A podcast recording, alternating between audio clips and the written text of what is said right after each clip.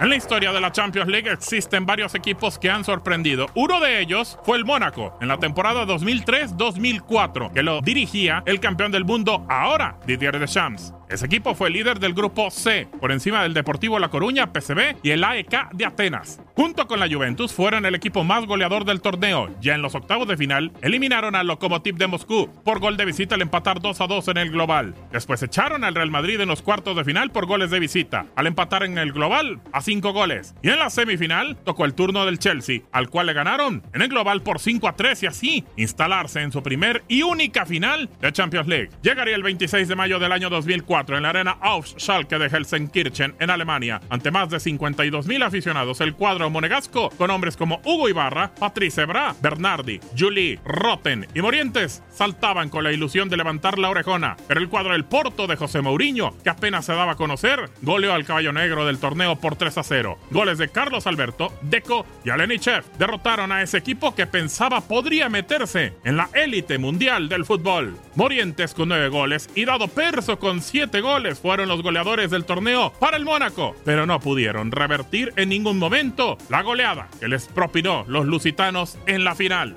Para tu DN Radio, Gabriel Sainz.